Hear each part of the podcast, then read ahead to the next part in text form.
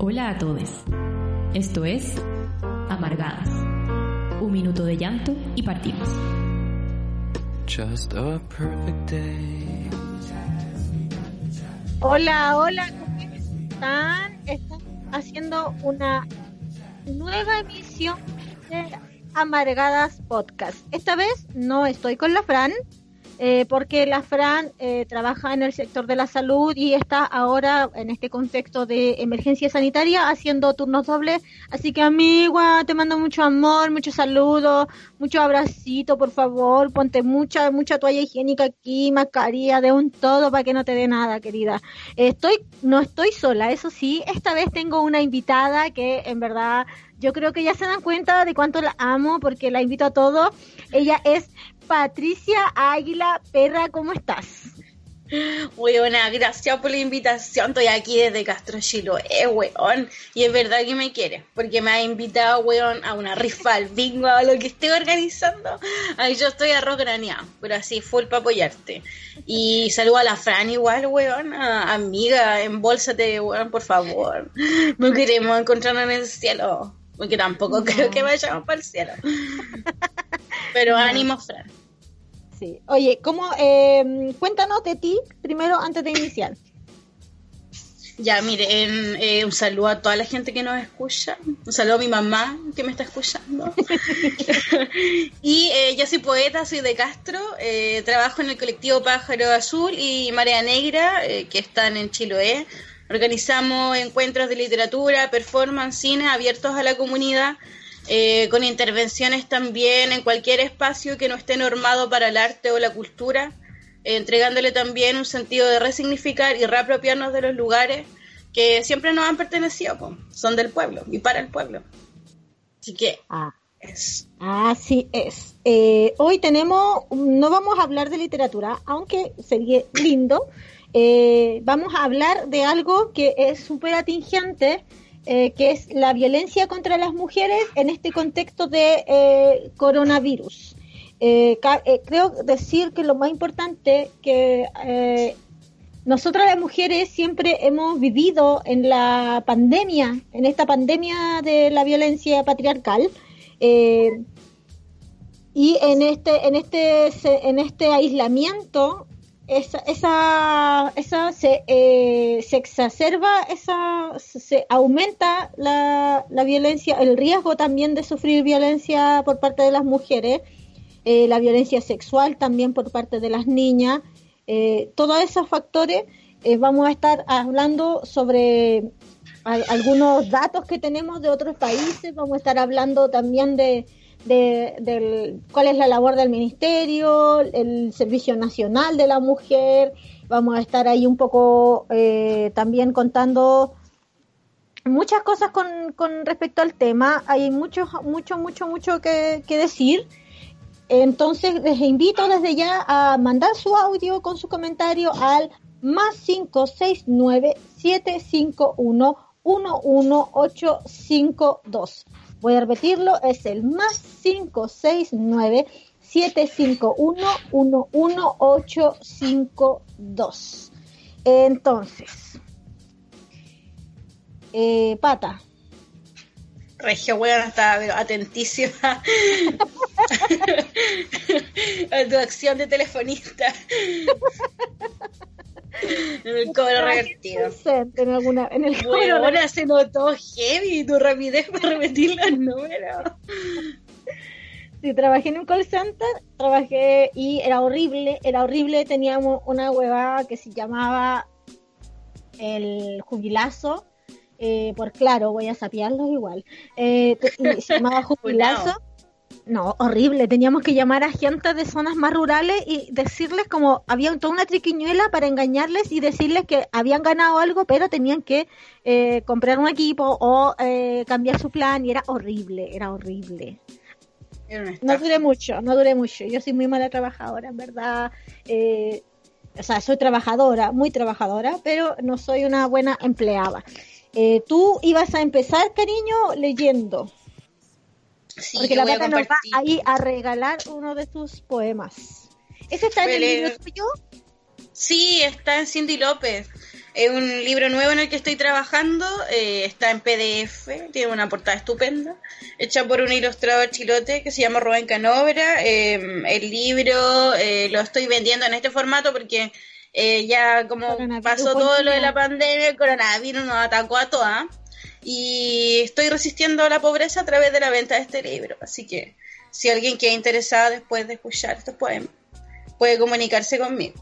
A tus redes Voy. sociales, que es en, en Es- Instagram es, ¿cómo es tu arroba? Pata.92. Pata.92, eh, muy sobrio también. po.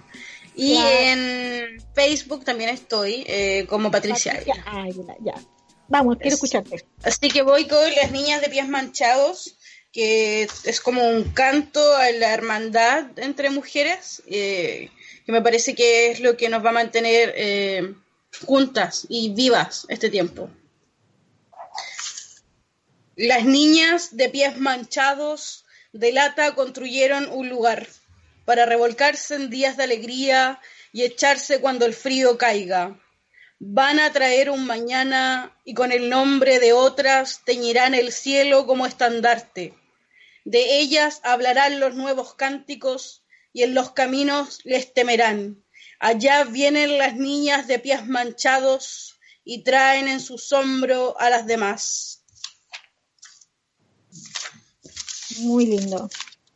Gracias. Oye, eh, sí, a mí todo eso siempre me, me explota el corazón, a verdad. Oye, eh, ¿qué hay podido? Eh, tú estuviste averiguándome así como un Sí. trabajo trabajo de periodismo, pero Pero no, eh, me di todo el tiempo, me involucré completamente. muy bien. Eh, es- el, ¿Cómo ha sido? Porque esta, este, este crecimiento no, s- no se da porque nosotras pensamos que se va a dar, no es una especulación como, como la especulación financiera, qué sé yo, sino que es algo que se viene, da- es un, eh, cabe decir que no es un fenómeno, la violencia no contra las mujeres no es un fenómeno, no es un flagelo. Eh, ayer me estuvo educando una amiga largamente, así que le dedico este programa. Eh, sí, en verdad se lo dedico porque aprendí muchísimo y es muy bacán eso. Eh, si una cosa me enseñó el feminismo, o lo, de las cosas más bacanes que pude sacar, de, eh, que he podido sacar, entre otras cosas, claro, como por supuesto la liberación propia o que todo eso que uno que conlleva, ¿no? Como este sanar de su propia historia o ponerla en contexto, eh, es en la admiración por otras mujeres. Eso eh, creo que lo he dicho antes, pero, pero siempre lo voy a decir, como haber perdido tanto tiempo de mi vida así en esta eh, enemistad que en la que te educa el patriarcado, como temiendo de otras mujeres o Una o- lucha. U obviándolas, como que, que no, no escuchando lo que dicen, no dando valor a lo que dicen, y ahora como que estoy así in love como de todas las mujeres del mundo, es muy heavy, Amiga, la vida es corta. es muy heavy, como que habla un vato y dice algo ya como sensato y yo digo, ay, ya lo pudo haber dicho alguien, ¿cachai? Como que lo pudo haber dicho cualquiera, tú, ¿cachai? Pero No dice es como, wow, sí, Wow, la loca bacán. seamos, seamos amigas.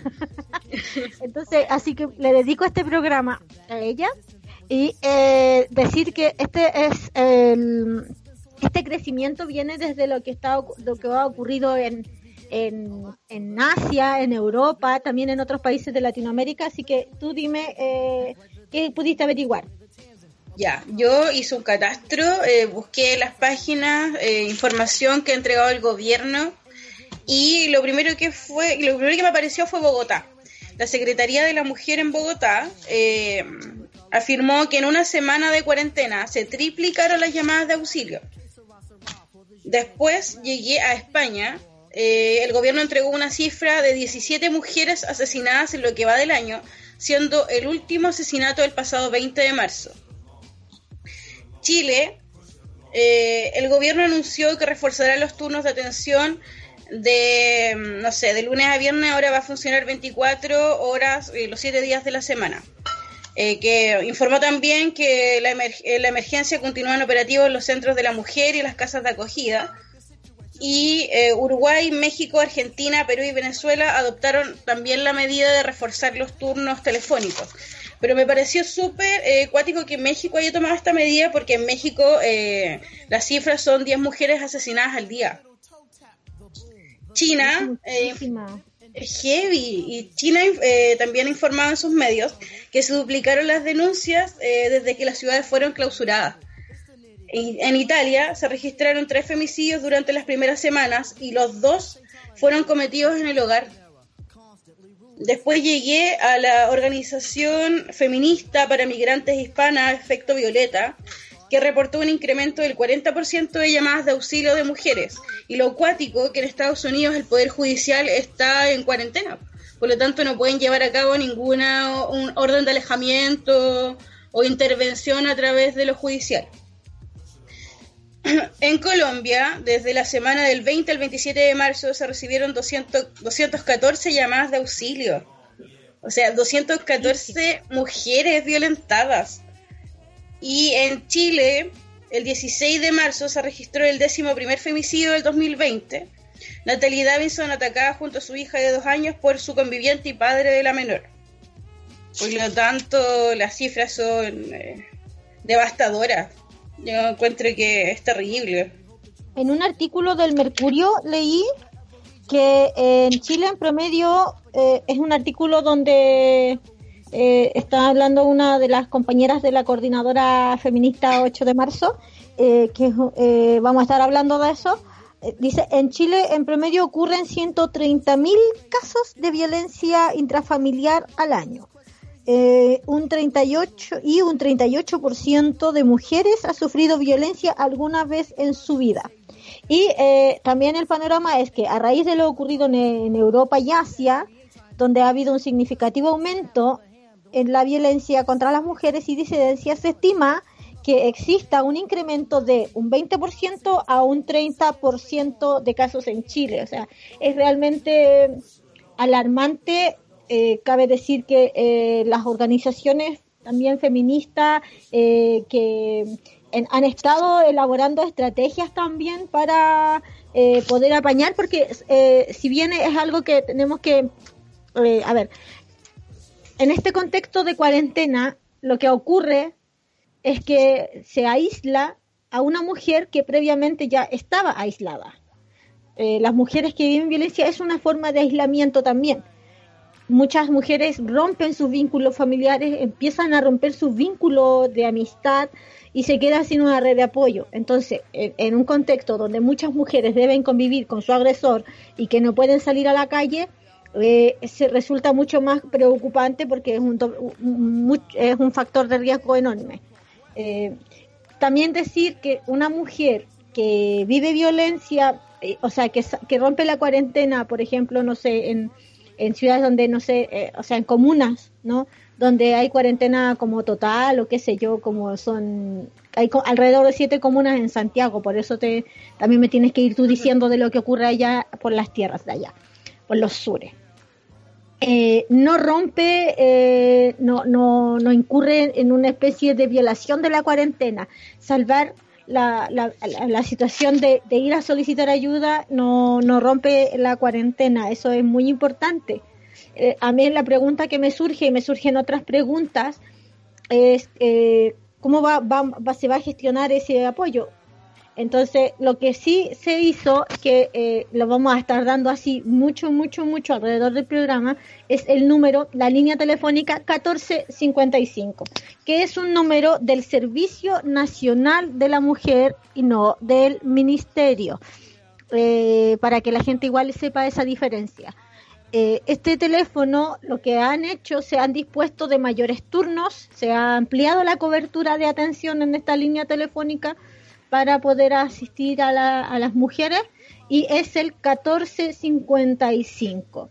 Tú tienes otra información de otras eh, asistencias a las que acu- acudir en caso de necesitarlo.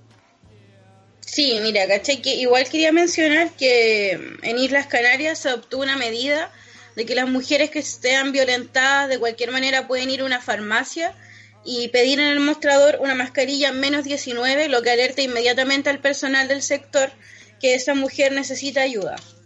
Y en Chile hay dos aplicaciones que se pueden descargar.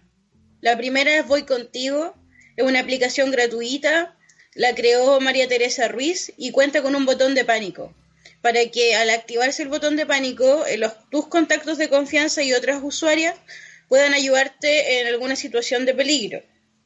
Y lo mejor que tiene esta aplicación es que quedan marcados los lugares y eh, los hechos que ocurrieron como un mapa visible para que otras usuarias eh, sepan como cuáles son los puntos más peligrosos en, alguna situación de caminar de noche, etcétera. Y la segunda aplicación es Antonia, eh, la crea la Fundación Antonia, que llevó adelante parte del juicio por eh, el asesinato de Antonia Garros, eh, quien fue obligada a saltar de un piso 16, me parece, por su expareja. Esta aplicación activa también un botón de pánico que pone la alerta a toda la red de contactos que en ese minuto esté conectada y que los que no estén conectados inmediatamente comienza a sonarle el celular de manera muy muy fuerte por lo tanto podemos eh, inmediatamente eh, ejercer una acción como de seguir a, a, la persona y alertar y todo y ver si está cerca del perímetro. Así que esa, esas aplicaciones es lo que lo que yo recomendaría para que toda mujer descargue en el teléfono. Sí, esos son eh, datos importantes, los vamos a estar repitiendo igual alrededor del programa que es la línea 1455, compañera, si necesitas eh, orientación, si tú eh, no, no, no, necesariamente estás en el momento sufriendo violencia, pero si estás pensando que podría ocurrirte, si estás pensando en dejar a tu pareja y tienes miedo, por favor, llama a la línea 1455. Ahí te van a atender y van a, vas a obtener orientación.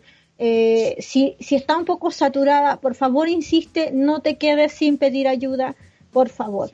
Es también eso es, es un problema sobre la línea telefónica que es una, es, una limitación, creo yo, que es el eh, que es el hecho de que, por ejemplo, si estás en una situación de violencia eh, extrema, es muy difícil estar hablando por teléfono, ¿no?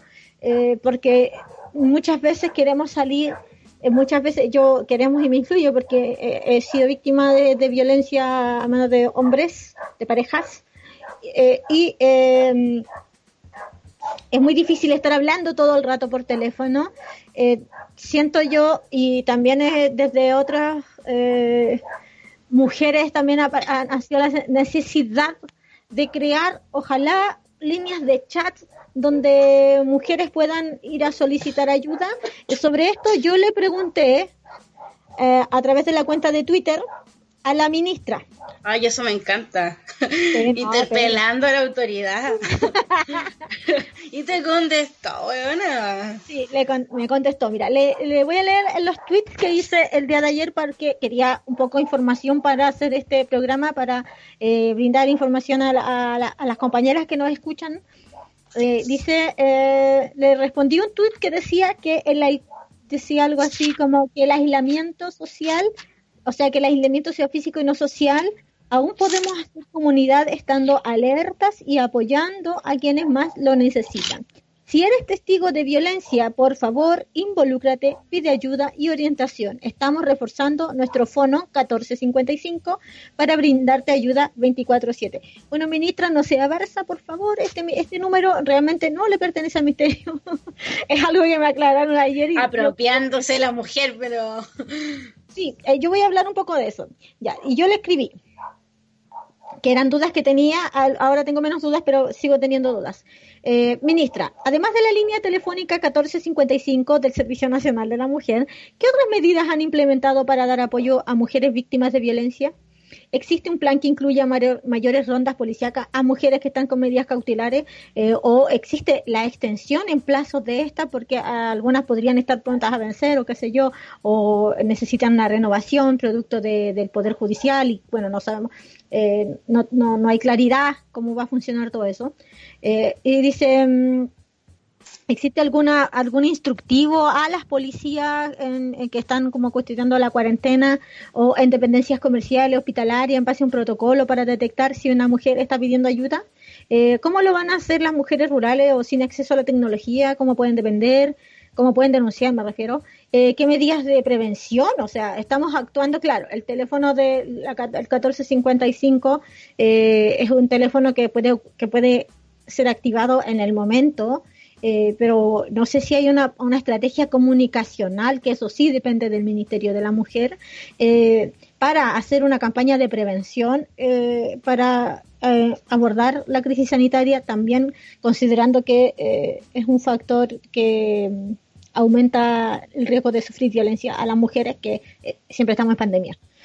Y le puse, se está creando en trabajar líneas de chat o grupos de chat a los que las mujeres podrían acudir en caso de requerir atención, orientación o ayuda. Y me respondió. No, si yo no. Ah, no, si su cuenta verificada. Me puso una Elisa Monti 1. Bastante mi arroba ahí para que la gente me siga. Gracias Claro. por la participación. En Min Mujer y Cernamec Chile estamos trabajando en sumar más alternativas a nuestro plan de contingencia que se ajusten a las necesidades de todas las mujeres. Esperamos muy pronto tener novedades al respecto. Saludos. O sea, en realidad, en realidad como que siento que me contestó como, igual no fui insultante, ¿ah? yo, yo, por lo general tiendo un poquito a ser más insultante con la autoridad de ¿cachai? Pero, Que te leía buena, y eso estuvo así súper suave, pero directo, muy directo. decente, decente, decente. Eh, pero eh, es que quería respuestas en realidad.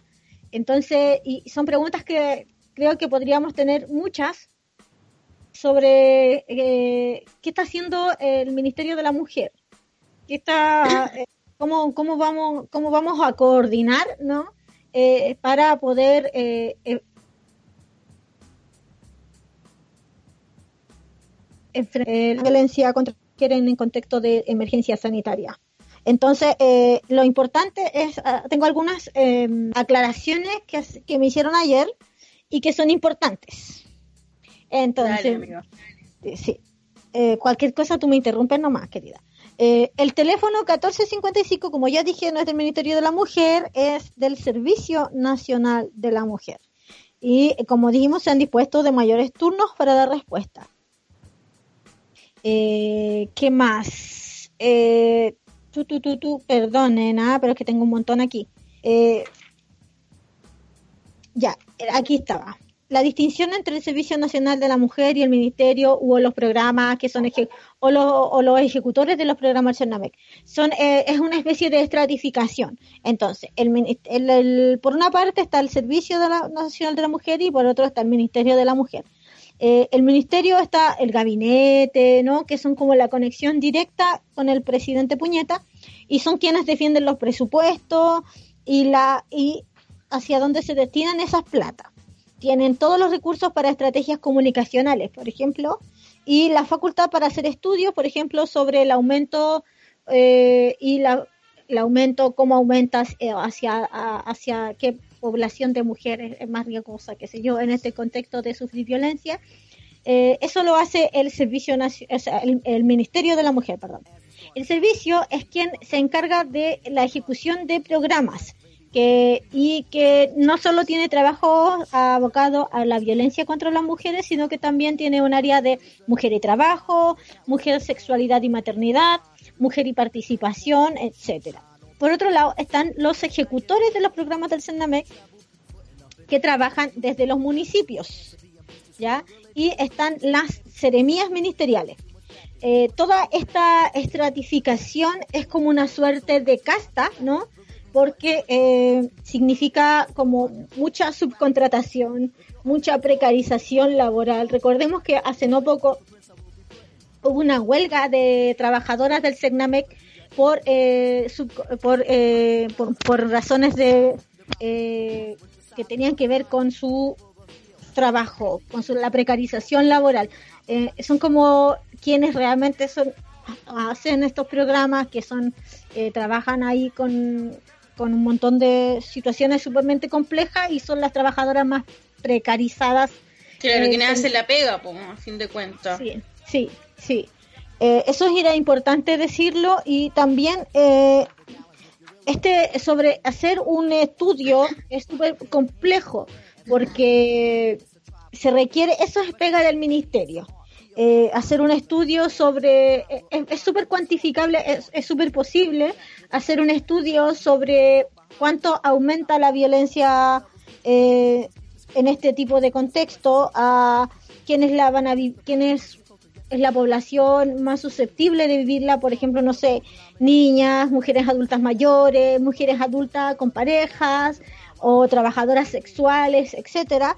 Eh, es súper posible hacerlo, pero para eso el Ministerio de la Mujer debería tener la voluntad política y por tanto poner recursos y disposiciones, ¿no?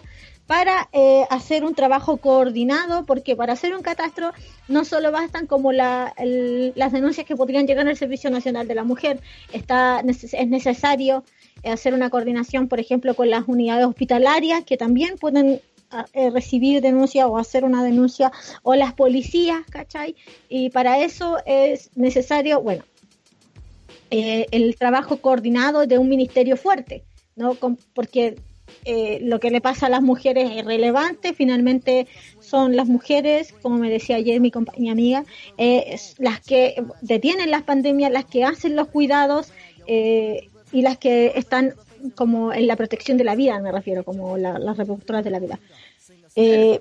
entonces, pero es perfectamente posible y se deberían contar todas esas, esos registros pero para eso necesitamos como un ministerio más presente, no que solo se conforme con eh, responder ante la contingencia de forma poco reaccionaria y o, eh, es muy importante no, no eh, establecer como eh, mayores turnos, dar más, mayor cobertura a la línea telefónica 1455, que es donde pueden llamar las mujeres que necesitan orientación, que se sienten amenazadas o que están, están eh, viviendo alguna situación de violencia o solamente quieren eh, información, no sé, o sea, no llamen porque quieren saber el tiempo, compañeras, no, pero llamen por asuntos importantes.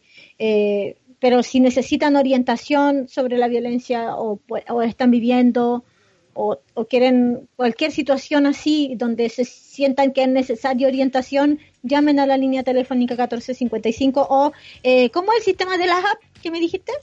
Ya, el sistema de la app se pueden descargar desde eh, Google Play. Eh, son aplicaciones gratuitas, Voy Contigo y Antonia. Y mm, a mí me parece súper relevante eso porque siento que el ministerio eh, si bien siempre sale dando cuña en torno a lo que pasa, me parece que está súper descontextualizado de una situación como a nivel país. No tienen idea cómo lo que sucede realmente, eh, más allá de cifras, que me parece que eh, siendo oficiales no reflejan un catastro real, porque no, no existe una dimensión en terreno de lo que pasa.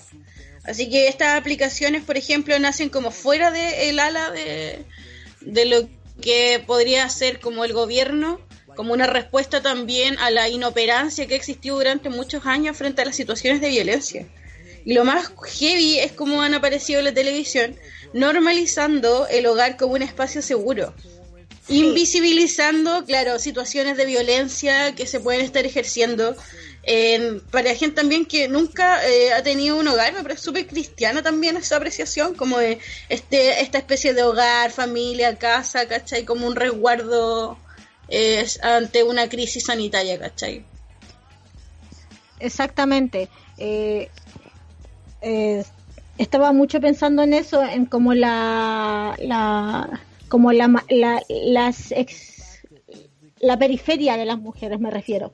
Eh, cómo, abarcar todo eso, ¿cachai? Igual hay recomendaciones de parte de eh, la coordinadora feminista 8M, eh, ojalá llamar a las compañeras a, hacer organizaciones así como es necesario, fundamental, hacer redes solidarias de, y comunitarias para el abastecimiento ollas comunes, para los cuidados, porque esta crisis realmente ha puesto eh, la, centralidad del conflicto es en los cuidados y tuvo que ser mediante pandemia, que terrible, pero es, entonces creo que es igualmente importante eh, que desde sus espacios que ya están organizados, eh, hay asambleas que están organizándose, eh, les invito a revisar las páginas de la asamblea en, Chile, o sea, en Santiago, Santiago, Chile, perdón.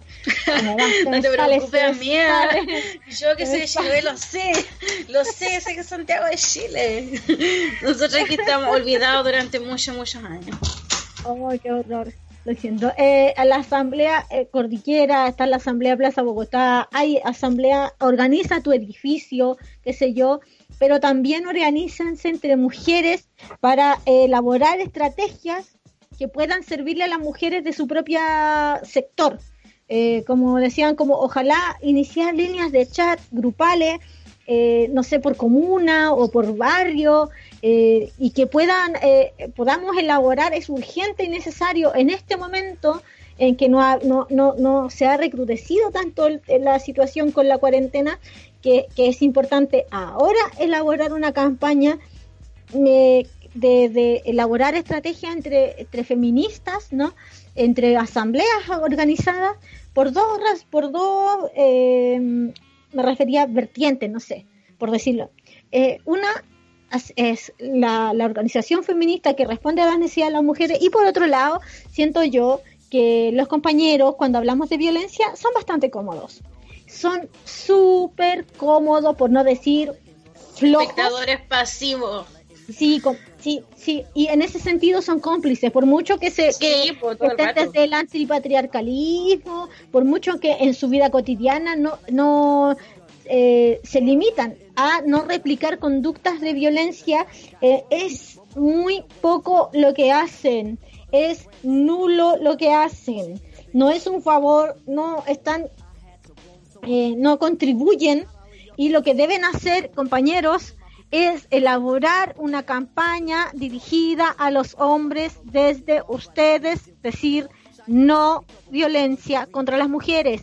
Ahí ustedes ven que qué nombrecito le ponen, ¿cachai? Porque yo he visto algunas campañas que se elaboran, eh, que, que, hablan de la masculinidad y que son, por ejemplo, también necesarias, por supuesto, de que, eh, no sé, llorar es de hombre o qué sé yo, ¿cachai? Como eh, habla de tus sentimientos y, y, todo eso, pero cuando se trata de hacerse cargo de la violencia que ejercen otros hombres, como diciendo no hay que violentar a las mujeres, eh, es poco lo que hacen, es muy poco. Entonces hago un llamado eh, a, las, a, a las asambleas donde mixtas, donde hay varones, oye compañero, siéntete interpelado por lo que hacen otros hombres, hazte cargo de eso, elaboren una campaña, por favor, dirigida hacia los hombres de no violencia contra las mujeres esa es como que me, me, exalto un poco, ¿ah? Me exalto. Sí, no, bueno, porque es, real que los locos eh, son espectadores, ¿cachai? Como que te dicen, sí, yo estoy muy de acuerdo, pero en realidad no hay ningún hecho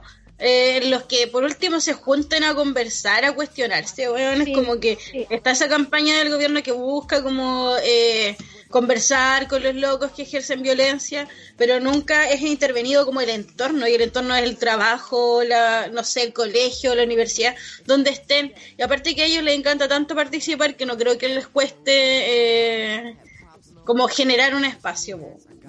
Como... como la situación es, compañero, no te limites a no ejercer violencia. Eh, contribuye a erradicarla organízate en erradicar la violencia.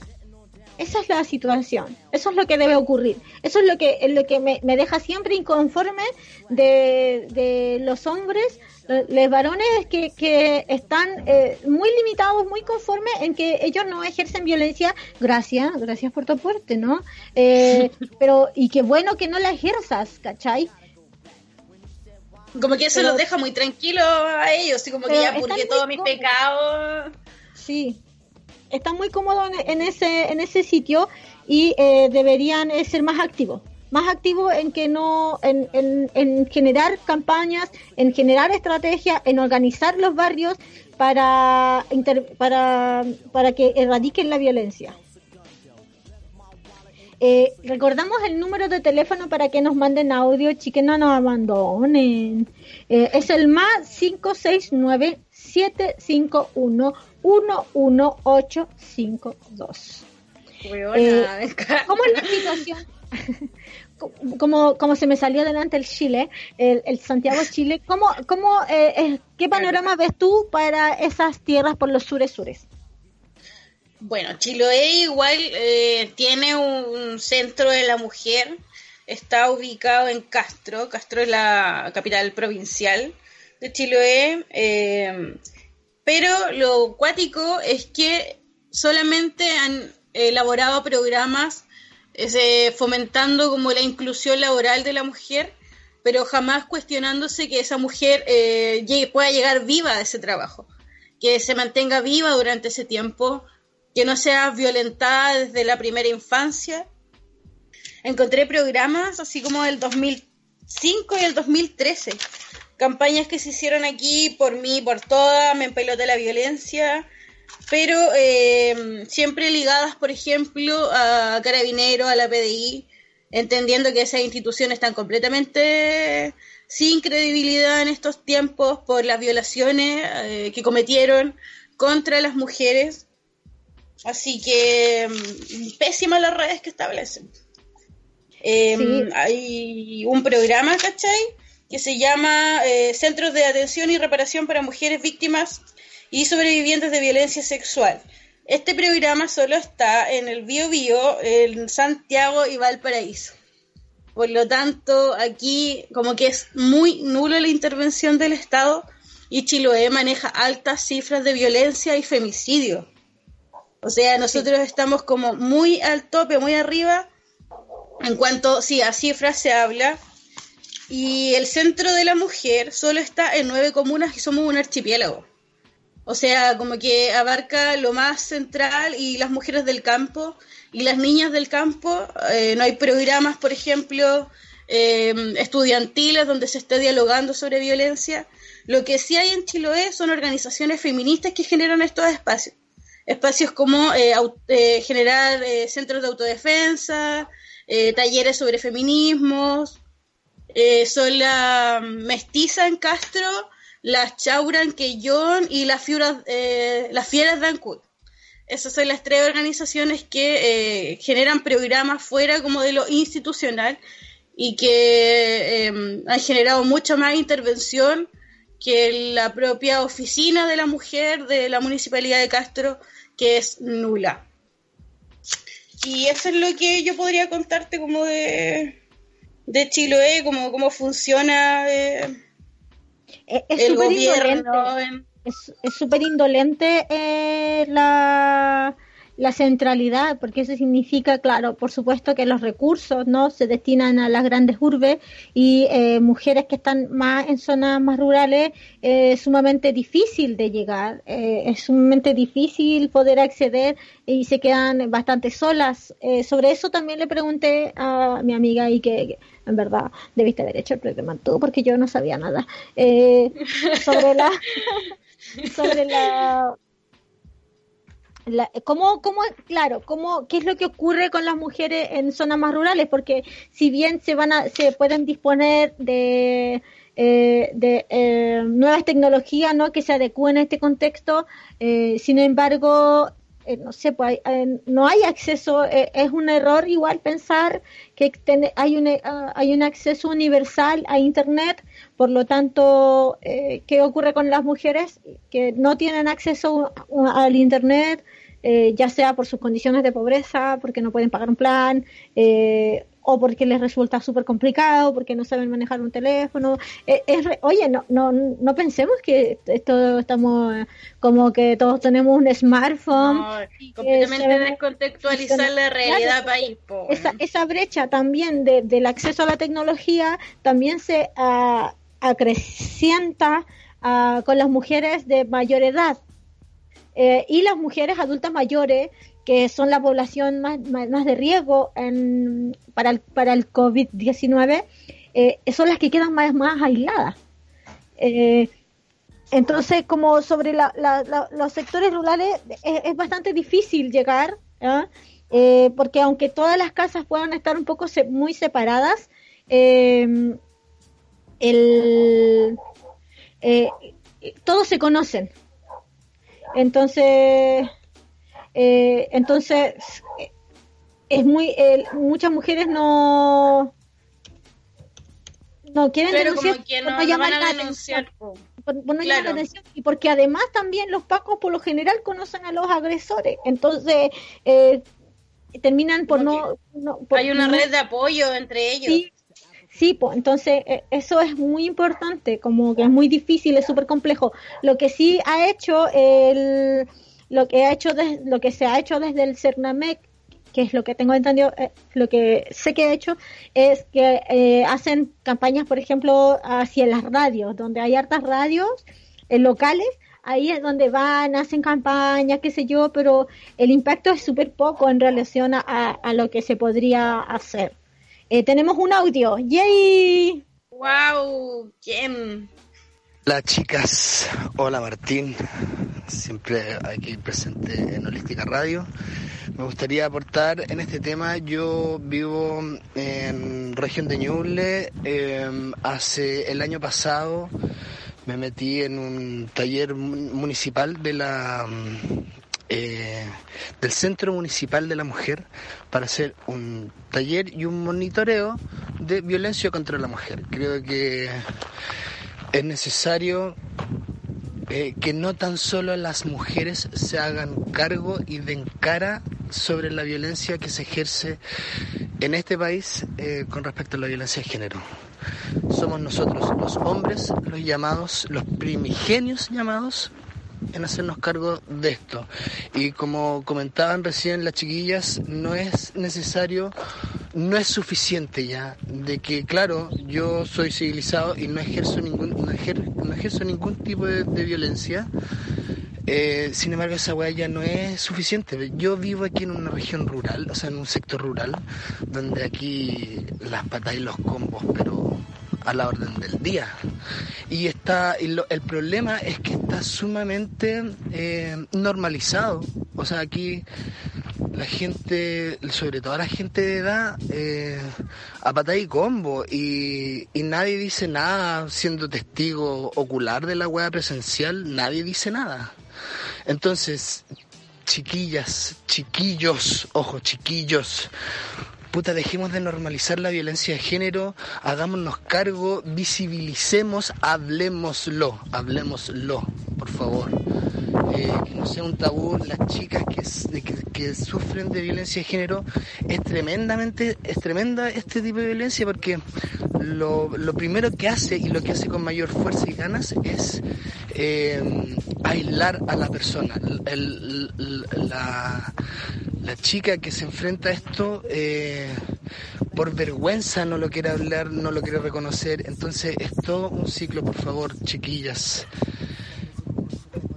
La weá que sea, por muy mínima que usted le parezca o al de lado le parezca mínima, dígala, háblela. Generemos red de apoyo, por favor. Un beso grande. Exactamente. A los hombres tienen que organizarse en torno a, a- a la violencia que ejercen los mismos hombres. Eh, no podemos, eh, las mujeres tenemos, eh, nuestra tarea es sobrevivir, es generar redes de apoyo para las mujeres, es eh, educarnos, no sé, hay un montón de tareas que nosotros llevamos haciendo hace mucho rato, generando pensamiento, generando teoría, eh, haciéndonos cargo de nuestra problemática y en verdad eh, están bastante cómodos en solo no ejercer violencia y no generan absolutamente nada más. Eh, no sé qué, no sé si están esperando que no se Y ocurra esperando por- que siempre generemos por- nosotros por- una actitud pedagógica. O sea, la detener la violencia contra las mujeres no va a ocurrir por generación espontánea, por combustión. Eh, son, son, hay que hacer cosas, hay que hacer cosas. No va a ser un acto divino, ¿cachai? Entonces como que los locos siempre esperan como esa labor pedagógica que venga como del, de la persona agredida. Así como, mira mi testimonio, por favor, ¿cachai? Y mientras más cruento, eh, menos, menos ganas. Claro, de- más morbo y todo. No, Es pues, no, pues. No, pues, no. pues. No. No, Elimínate no, por no. dos. Sí. Eh, el- el- sobre las recomendaciones para las mujeres, tenemos la línea 1455, están las aplicaciones, ¿cómo se llaman? Perdón, se me Voy olvidan. contigo y Antonia. Las pueden descargar gratuitamente por Google Play compañeras en asambleas que se están organizando en torno a comedores solidarios, a ollas comunes, a redes de abastecimiento comunitario. Eh, por favor, generemos alternativas, generemos estrategias para eh, darnos apoyo a, nosotras mismas.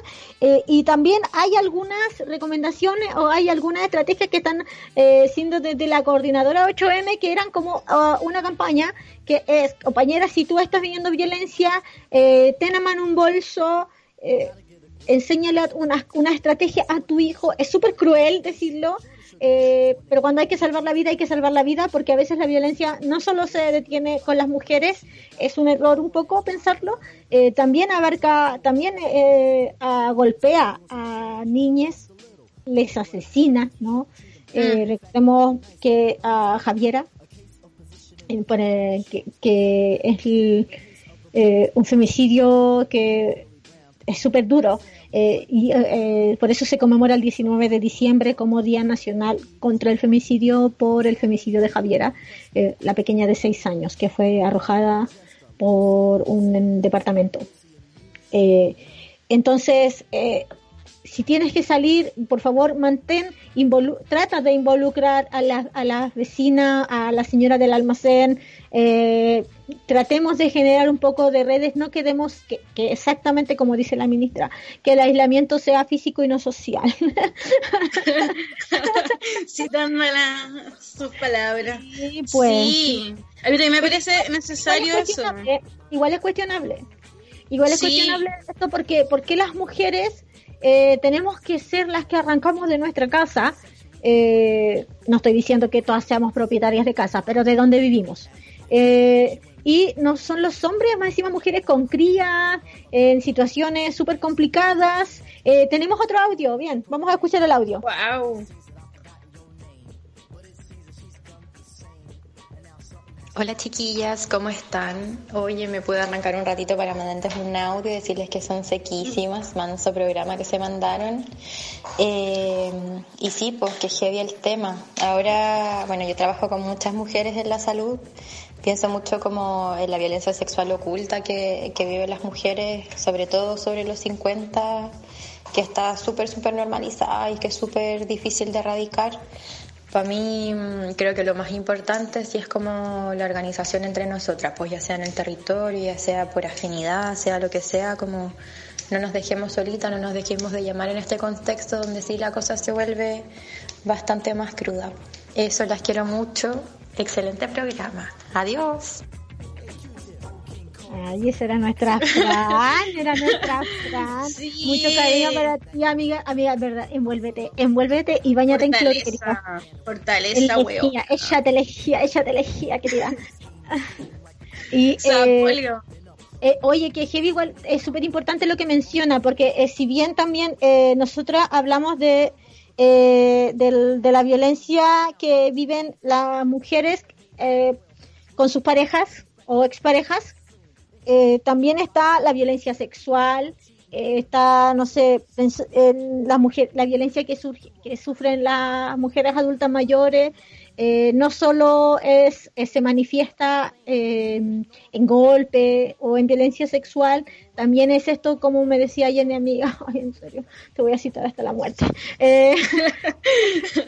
de, de, por ejemplo, en, en, en, la casa tener a la, a la, a la abuelita ahí, tota, a la adulta mayor encerrada en la pieza, en la peor pieza, y resultando ser ella la dueña de casa, por ejemplo, o, ignorándola completamente, no escuchándola, eh, no, escuchar no escucharla es, parte de las manifestaciones de violencia.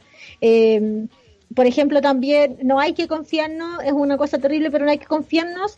Eh, es importante ponerle atención a las manifestaciones de las pequeñas y eh, eh, es, muy importante no perder de vista como es, hay que la hay que mantenernos muy alerta muy muy alerta. Eh, sí, sí caché que yo igual eh, como habíamos dialogado ayer, era súper necesario generar como lazos comunitarios en los barrios donde estés como viviendo con las vecinas, porque eh, estar alerta implica como saber que si tu vecina no sale tres veces eh, o no va a comprar como lo hacía rutinariamente, eh, implica un cambio en, la cotidianidad, por lo tanto hay que poner alerta, ir a tirar una piedra, preguntar, insistir, como un método también de, decirle como al agresor que hay un entorno, que hay una comunidad que está atenta y, siempre es poner en alerta a, que no están solas, que no estamos solas. Sí. elaborar estrategias, no sé, lo que sea, lo que sea que puedas decirle a las mujeres, cuenta, puedes contar acá conmigo, eh, ya sea poner, generando, ojalá crear una línea de chat realmente, pero puedes poner una señal en tu ventana, puedes poner eh, lo que sea que pueda dar una luz a las compañeras. Si tú escuchas en la calle que pasa algo, eh, sí es necesario llamar a, los pacos, aunque es sumamente complicado porque resulta que eh, hasta esta fecha no carecen de absoluta legitimidad y han perdido absolutamente la confianza porque efectivamente han han violado, han torturado mujeres eh, de, detención, entonces es súper complicado, pero no dejen de hacerlo. El otro día me sucedió que eh, estaba, eran como las dos de la, una y media de la mañana y escuché unos gritos, pero realmente horribles, y eh, lo que hice fue llamar a los pacos, pero claro, dije que, que, que eh, podía ser violencia doméstica y como que poco, poco menos me decían, pero ¿estás segura? o qué sé yo, pero dije, no, ¿sabes qué? Esto realmente parece un asalto, porque escuché una pistola y llegaron así al tiro. Acuática, la yuta heavy, rondaron toda la noche. Entonces, eh, súper complicado porque además que las denuncias con los pacos eh, eh, como además los pacos son expulsados de las poblaciones. Por eso mismo es tan importante hacer el llamado a las organizaciones en las poblaciones a que se organicen en torno a, dar respuesta y acompañar y asistir a las compañeras. Involúcrate de verdad. Eh, otra pregunta que me surgía y que, le dije a la ministra y que, que podemos ahondar un poquito más es en esto de las medidas judiciales. Eh, porque, ¿qué pasa con.? Yo no, no, encontré información al respecto, así que si alguna amiga está escuchando y me puede orientar, nos puede orientar para poder difundir información que pueda ser de utilidad para otras mujeres, por favor, por favor, hágalo. Eh, el tema es como, ¿qué pasa con las medidas cautelares? Las mujeres que están con medidas cautelares y que van a expirar y que necesitan una, una renovación, eh, ¿qué pasa si, eh, con, con, el, con el sistema judicial en este contexto? si existe una extensión de los plazos de las medidas cautelares. tenemos un audio de una amiga que nos mandó sobre su experiencia con el sistema judicial. Vamos a escucharlo y lo comentamos. Hola cabra, ¿cómo están? Eh, bueno, mandé un audio como para contarles cómo ha sido mi experiencia por violencia género con el sistema judicial chileno. Y es una mierda, o sea, yo llevo dos años desde que hice una denuncia por cargos graves contra mi agresor. Y, o sea, el loco ni siquiera lo han podido notificar. Se perdió un año de investigación por culpa de los pacos, porque no hicieron su pega. Eh, se, se deslegitimaron relatos de los testigos por la forma en que fue el interrogatorio. Eh, una mierda, todo, todo mal. Eh, bueno, la cosa es que mi abogada igual está ahora hinchando después del estallido social, porque todo también volvió a quedar en pan ahí, eh, con el tema de la causa y todo.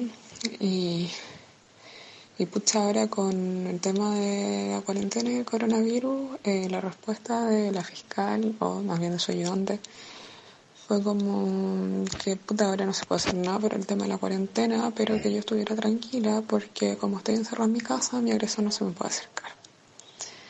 Esa es una mierda y en verdad son las cosas que eh, te enfrentas cuando decides hacer una denuncia.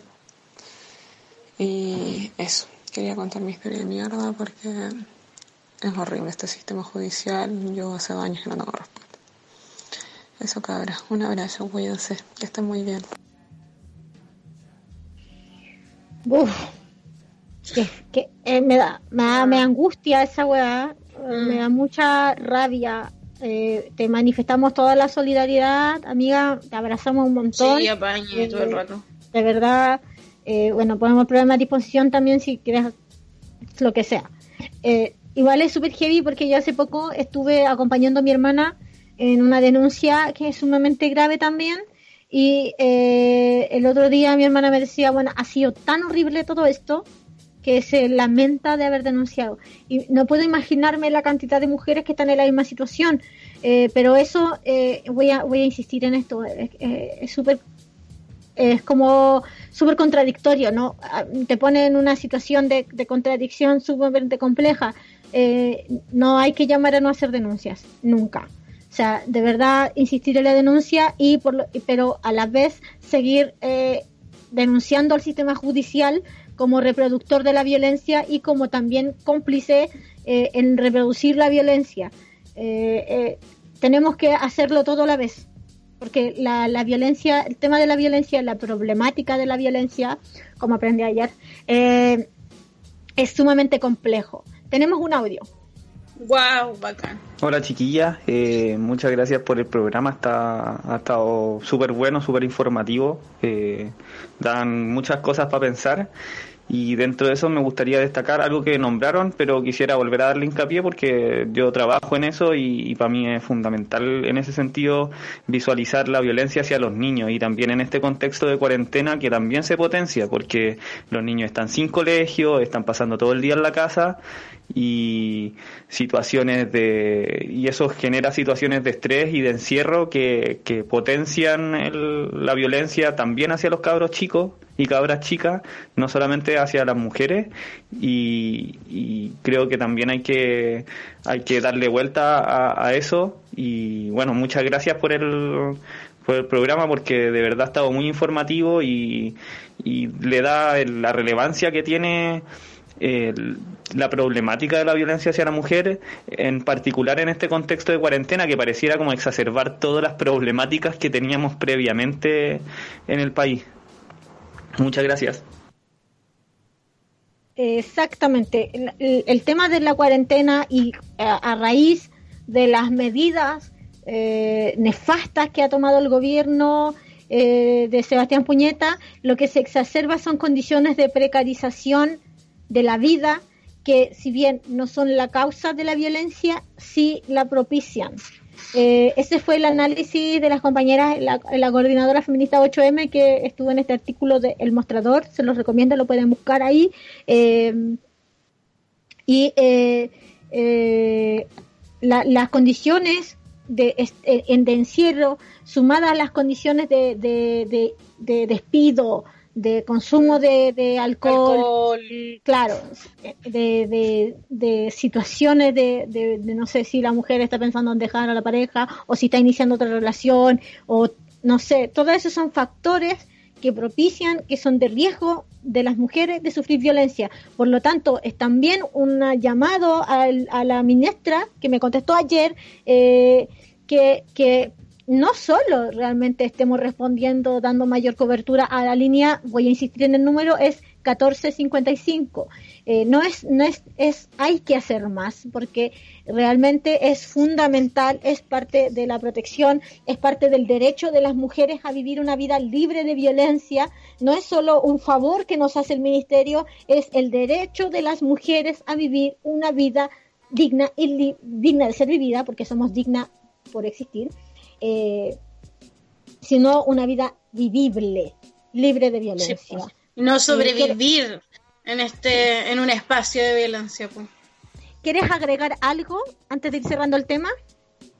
Eh, sí, yo solamente quiero mencionar que, que John eh, hace unos meses fue asesinada Daniela Vivar por parte de su conviviente, ex conviviente en ese minuto, y el sistema judicial fue inoperante completamente en el caso de Daniela. La familia está llevando eh, adelante el juicio para que este tipo reciba perpetua, pero el sistema está eh, investigando todavía si se dio como la situación de si puede ser considerado femicidio.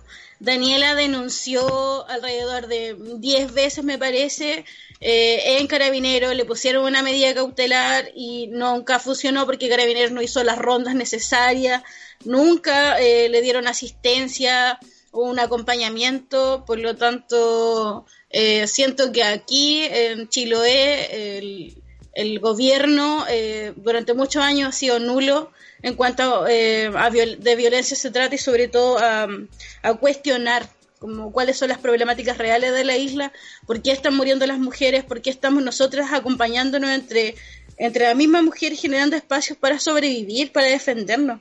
O sea, si eso les parece como normal, eh, estamos completamente deshumanizadas, descontextualizadas.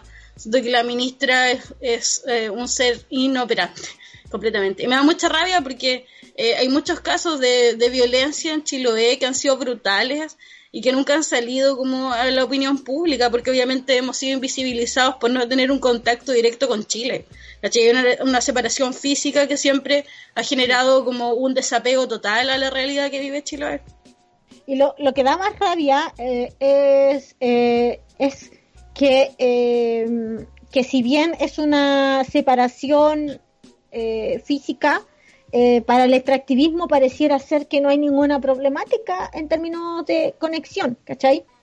Eh, no hay un problema para que seamos la postal del año que venden al extranjero y uno de sus destinos turísticos, pero aquí se violenta la niñez, se violenta eh, a las personas mayores y se violentan a las mujeres desde muchos años y son las propias mujeres las que generan las redes que eh, permiten espacios seguros, eh, que, de, no sé, aquí también se ha dado que las casas de las, de las compañeras son casas de acogidas propias.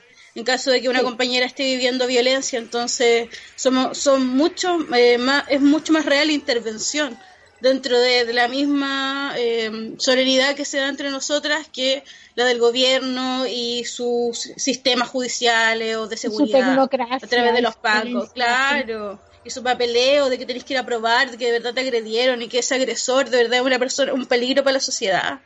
Así sí. que inoperante. A mi hermana le fueron a disparar a la casa y en verdad ella terminó intervenida y no el sujeto. Eh, quiero que eh, si puedes leer uno de tus poemas. Ya. Voy a leer. Aquí estoy. Aquí estoy. Eh, lo escribí hace un par de años eh, también en este contexto. Y ahora voy. Aquí estoy, gritando un temor que no me sale. Aprendí a tener miedo como tener hambre y me avergoncé de mí de mi erotismo. Fui violada, estuve muerta y por el sistema fui resucitada. Aquí estoy, y mi vientre es el arenal donde cagan todos los gatos. Me lo han quitado todo, resisto, y en esa resistencia se me va la vida. No la quiero sin Carolina, sin Rosa, sin Andrea, resisto. Y el día menos pensado, me cagaré en tu constitución pinochetista. Aquí estoy, ¿Dónde están mis otras hermanas? ¿En qué cementerio las votaron? ¿En qué río gritan justicia las presuntas desgracias? ¿Con qué piedra han destrozado esas caras tan amadas? Aquí estoy. ¿Dónde están mis otras hermanas? Esa amiga. Bueno, eh, necesito un poco de, como procesarlo. Porque es súper, es hermoso y duro. Y gracias por darnos tu poesía realmente aquí en la bueno, gracias, gracias eh, a ti porque no, no había podido eh, compartirla como eh, a, no sé, a llegar a alguien que la vaya a escuchar, a excepción de los espacios que uno genera de poesía, pues. ¿cachai? De gente que va a escuchar poesía porque, no sé, le interesa o algo así. Así que gente, como... si está interesada, interesada, interesado en la poesía de la pata, por favor, de verdad, escríbanle a sus redes sociales uh, para que puedan Instagram. su, su eh, PDF, se llama Cindy López, es un libro realmente que que no te deja ni cagando indiferente, que te que, que te puede estremecer, pero que también es como es como agüita calentita Como No, me gusta esa descripción. Un tecito de manzanilla para esos días terribles. Para para los abrazarnos un menstruales. Sí, weón, uno está es Sirve estupendo. Es Sí. los. Oye, hoy es el día, hoy es primero de abril. Hoy es primero de abril. Feliz día del colador, amiga. Eh, Muy buena. es el día del colador. No cachas que era el día del colador. El día del colador. Es que eh, ah, se cumplen años del ajusticiamiento a Jaime Guzmán. Entonces le ba- rebautizamos este día como el día del colador. Me encanta, estupendo. Y como si, si hablamos de Jaime Guzmán tenemos que hablar de la UDI. Y si hablamos de la UDI nos vamos nos va- obligamos a hablar del personaje infeliz de esta semana. Esta sección ha evolucionado desde el personaje feliz un fiasco eh, hasta el personaje infeliz que ha tenido más éxito y esta semana corresponde a la Jacqueline Annabel Wine Rieselberger. Wine, la Jackie. Cuático la Jackie, nos dio tema. La, la Jackie, dos litros Santa Elena Van Rieselberger. bueno, es que me encantó un meme que vi donde estaba como la Camila Flores hablándole como al oído y le decía como tengo un Santa Elena y abajo parecía como su bracito con los pelitos erizados. Oh, le duele la guata. Oh. Heavy. Y en Twitter igual. Sí, en Twitter caché que la loca publicó así como eh, me duele. La Ah, me duele- Natalia Valdebenito. Natalia Valdebenito le retuitea así como el hígado. Eso te duele. Sí, oye, recordemos a la gente que la Jacqueline Van Rieselberger, psiquiatra infanto juvenil, eh, pro electroshock, las tiene todas, así las tiene todas. Eh, ella es senadora por él, ¿por qué? Eh, por el río Bío, me parece. Sí, de Conce, oye. Conce tiene cosas buenas y bastante cosas malas. ¿eh? Y una de Tiene esas es Jackie. la Jacqueline Santa Elena Wine Rieselberger. Eh, nefasta, nefasta, como ella sola. eh, de verdad que se parece a la novela. Es bien parece. Da miedo, bueno. Ahora, ahora, antes no me daba miedo la Anabel. Ahora la veo y digo, concha, concha, tu madre, qué miedo. La, la no, guay sí es cierto. Yo creo que va a salir pronto una cajita de vino. ¿Cuánto le habrán pagado por esa película? Millonada, pues millonada, la mujer un éxito internacional. Yo creo que va a salir pronto una cajita de vino con su carita. Ella eh, es el personaje de esta semana porque eh, en una sesión de cuarentena del, eh, del Congreso, si me equivoco me dicen, o la Cámara de Diputados, eh, estaba ahí muy echadita en su cama ella, ¿no? Muy echadita en su cama, tomándose su cañita. ¡Ay, qué loca!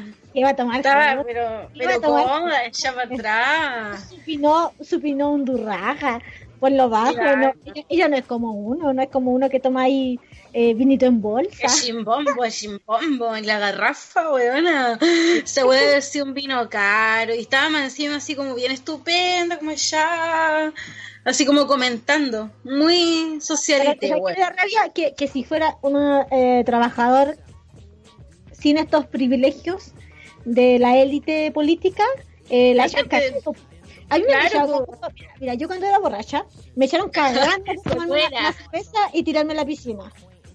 Bueno, ya, eh, quizás fue mucho, quizás fue mucho, pero, Weona. pero, La pero si fuera, la Wine Rieselberger no me hubieran echado. Me hubieran dicho, quédese nomás ahí, señorita Te Wine prepara un Rieselberger". café. Claro. Pero yo, yo No, borracha me estaba tomando una, unas latas de chela y me tiré a una piscina y bueno, me echaron. Si yo fuera la Wine Rieselberg, la Anabel de la, de la política, no me hubieran echado. No, Esa pues son privilegios de clase, obviamente, como... Un exceso. Un exceso tirar- encima teletrabajo. E- Esto fue como un regalo para el cuerpo que se dio la Jackie, así como... Y lo peor que lo Televis lo grabó, po, ¿cachai? Se No, pues sí, esa, esa, eso se graba, sí, porque es que esa gente igual, eh, yo creo que no sé si es producto de, de que, de que, de que no sé, algo, algo les sucede, ¿cierto? Son los. Las generaciones. Son muchas generaciones, weón, hace daño, hace mal. Tienen que, Oye. tienen que revisarse.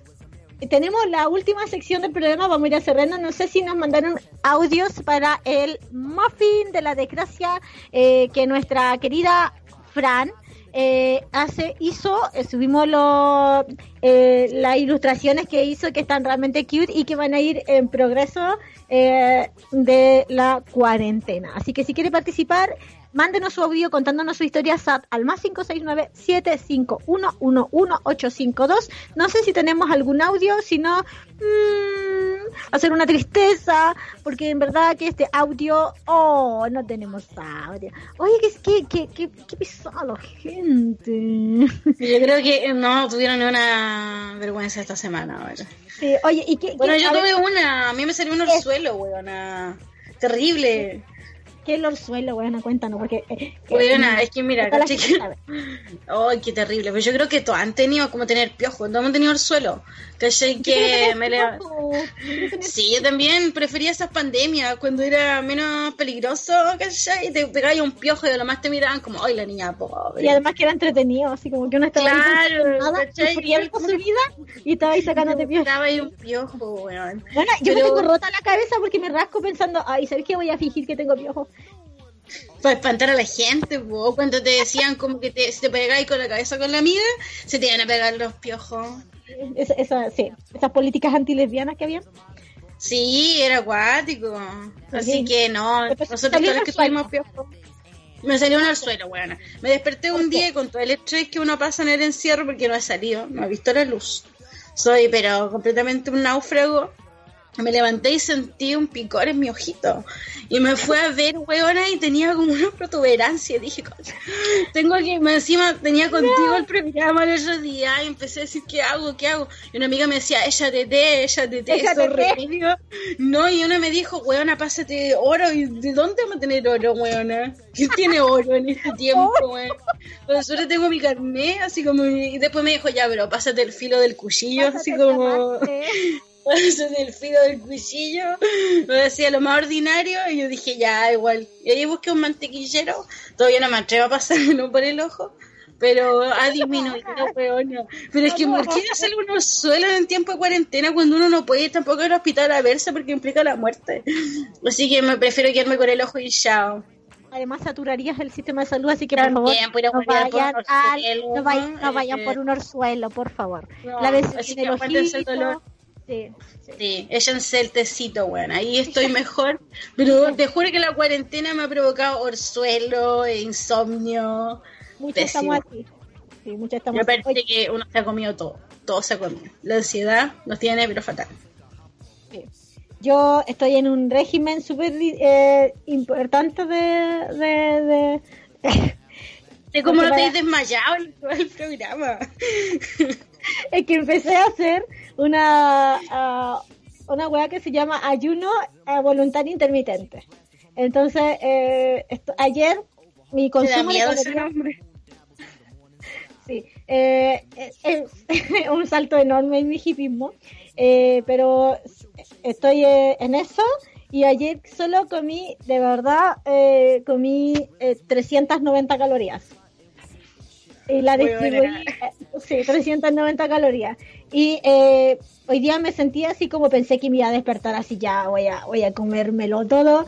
Y la verdad es que tomé desayuno un poco más contundente de lo que lo tomo generalmente porque pensé que en verdad iba a necesitarlo y me dio asco. Eh, eh, si lo va a hacer, haga muy responsablemente, lea mucho eh, y para finalizar el programa, agradecer su sintonía, agradecer los comentarios, eh, mm, porque no quisieron participar en el muffin, mm, la gente de mala, gente pesada.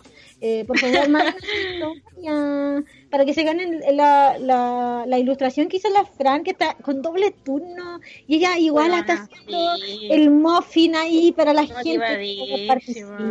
Por favor, Yo estoy participando con el orzuelo, te lo juro. Me expuse así como a la comunidad para ganar esa ilustración, Fran, así que tenme en cuenta, weona.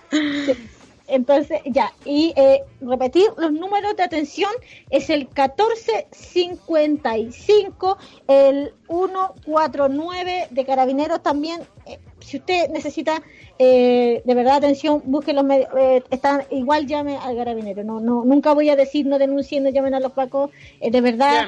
Y si llamen, pidan ayuda, eh, si puedan decir que la están asaltando, porque parece que en verdad la propiedad es más importante que la vida de las mujeres. Claro, Eh, tiene otro peso. Tiene estrategia, eh, compañera feminista, a organizarnos. Tenemos mucho que trabajo que hacer.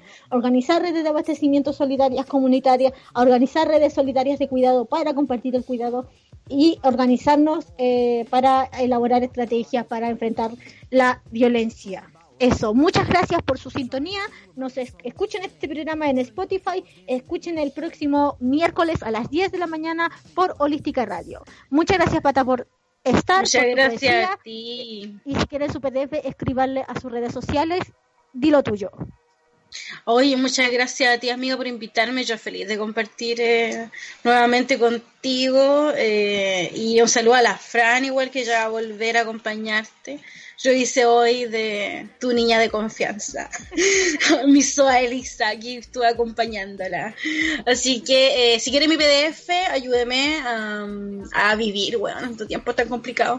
Eh, voy a venderlo a tres mil pesos y se llama Cindy López, mi poemario.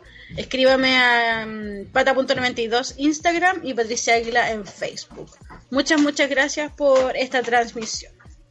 Chao. Chao. Porque del dicho al hecho, harto bla bla y